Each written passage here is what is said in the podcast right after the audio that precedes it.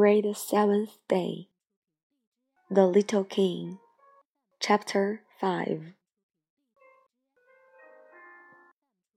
As each day passed, I would learn, in our talk, something about Little Prince Planet, his departure from it, his journey.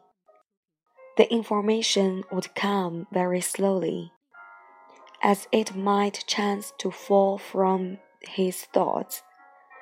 It was in this way that I heard, on the third day, about the catastrophe of the baobabs. This time, once more, I had the sheep to thank for it. For the little prince asked me abruptly, as if seized by a grave doubt. It is true, isn't it? That sheep eats little bushes. Yes, that is true. Oh, I am glad. I did not understand why it was so important that sheep should eat little bushes. But the little prince added, Then it follows that they also ate bear baobabs. I pointed out to the little prince that bear baobabs were not little bushes, but, on the contrary, trees as big as castles, and that even if he took a whole herd of elephants away with him, the herd would not eat up one single baobab. The idea of the herd of elephants made the little prince laugh. We should have to put them one on top of the other, he said. But he made a wise comment. Before they grow so big, the baobabs start out by being little.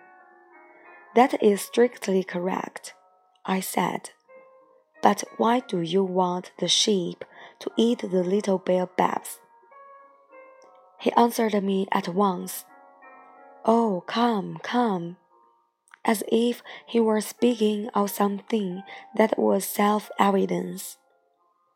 And I was obliged to make a great mental effort to solve this problem without any assistance.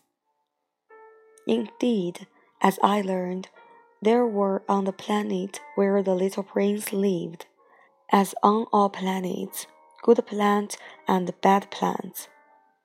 In consequence, there were good seeds from good plants and bad seeds from bad plants.